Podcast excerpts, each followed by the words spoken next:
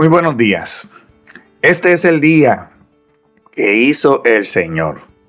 Un día para que te goces y para que te alegres en él. Mi nombre es Rafael Delis y esto es Renovando tu mentalidad. El título de hoy es Alimento esencial. La pregunta que nos vamos a hacer, ¿de qué estás alimentando tu espíritu? Entre las responsabilidades esenciales de un padre con sus hijos están, por ejemplo, el fomentar el aprendizaje, proveerle una educación a los hijos, el ofrecer apoyo emocional y afectivo. Tienen que demostrarle amor, tienen que mostrarle cariño, comprensión. También es importante escuchar a nuestros hijos activamente y proporcionarles a ellos un ambiente seguro para que ellos aprendan a expresar sus emociones.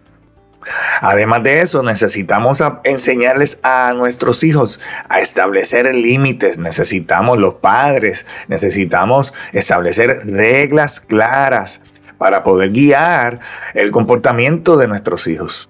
Por otro lado, nosotros tenemos la responsabilidad de ser un modelo a seguir, un modelo positivo, enseñarles a nuestros hijos, transmitirles valores correctos, éticos, morales, espirituales, que los guíen en su comportamiento en todas las áreas donde ellos estén eh, interactuando en la sociedad.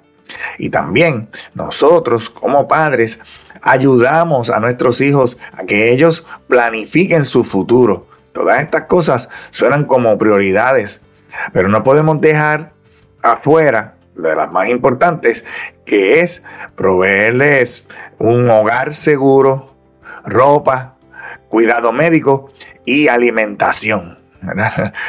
que, eh, que cosas más básicas que esa.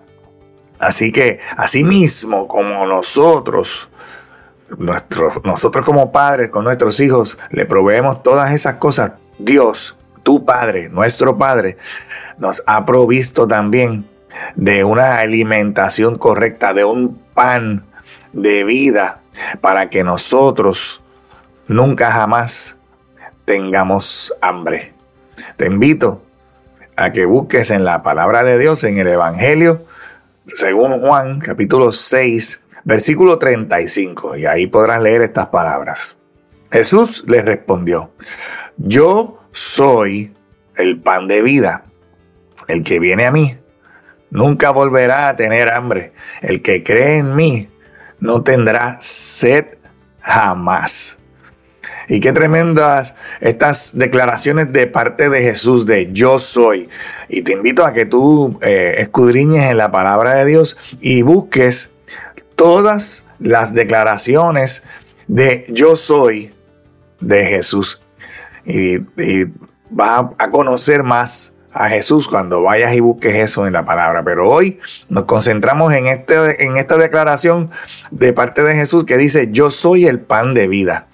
Y es que en este tiempo, en el, en el tiempo que estamos hablando, el pan era un alimento fundamental y básico en la alimentación de muchas culturas, especialmente en las sociedades mediterráneas y del Medio Oriente. El pan era considerado como un alimento básico y principal en la dieta de la mayoría de las personas. Y es que era relativamente fácil de producir y estaba ampliamente disponible porque muchas de estas comunidades especialmente en las áreas agrícolas, se producía cereales como trigo y otros que eran esenciales para producir el pan. y, había trigo en abundancia, pues puede haber pan en abundancia. Así que el pan viene a constituir uno de los alimentos fundamentales y ser parte fundamental de la economía de esas áreas.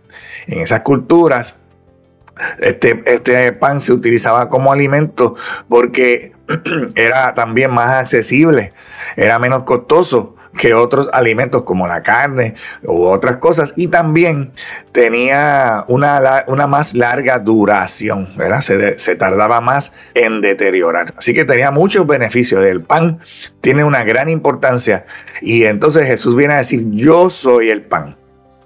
Yo soy ese alimento principal. Yo soy ese que perdura por eh, más largo tiempo. Yo soy tu sustento. ¿eh? Y aquí Jesús, en este capítulo, ha pasado uno de, las más grandes demostraciones de, poder, de la multiplicación de Jesús, donde Jesús multiplica unos panes y unos peces y alimenta una multitud. Y esta multitud realmente, eh, cuando ven eso, eh, sí empiezan a seguir a Jesús. Pero algunos empiezan a seguir a Jesús no tan solo por la provisión de una enseñanza y de unos principios de una alimentación espiritual, lo empiezan a seguir para tener una provisión física. Pero lo que Jesús tenía para ellos era algo diferente. Algunos de ellos no estaban dispuestos a recibir lo que Jesús les ofrecía. Jesús les estaba ofreciendo un pan de vida, pero ellos esperaban un pan diario, tal vez como sus antepasados en el desierto, esperando que Dios los alimentara todos los días. Pero el pan que estaba hablando Jesús era diferente, diferente. Y Jesús no les estaba ofreciendo lo que algunos de ellos esperaban. Cuando Jesús les dice, yo soy el pan de vida, Él está esperando levantar los ojos de la multitud del pan material y poner la mirada en, Él, en el reino de Dios. O sea, quitar las cosas, la vista de las cosas terrenales y ponerla en la mirada en las cosas celestiales, a las cosas espirituales.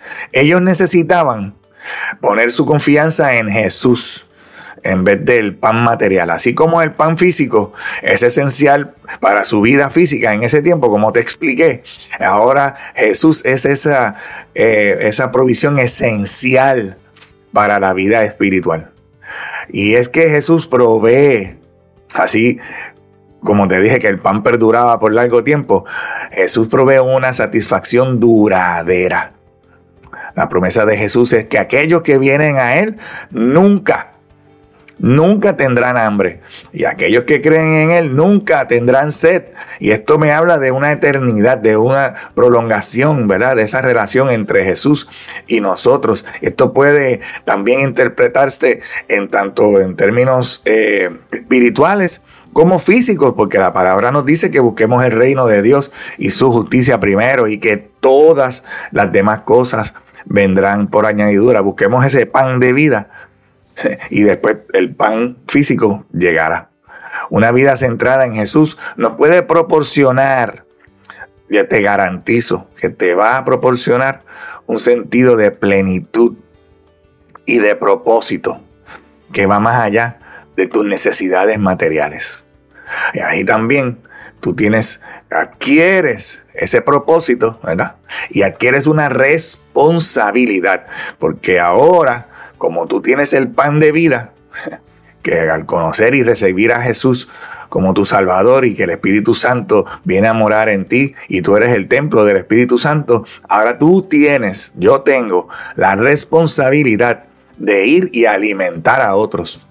En un momento dado Jesús le dice a sus discípulos, vayan y denles ustedes de comer.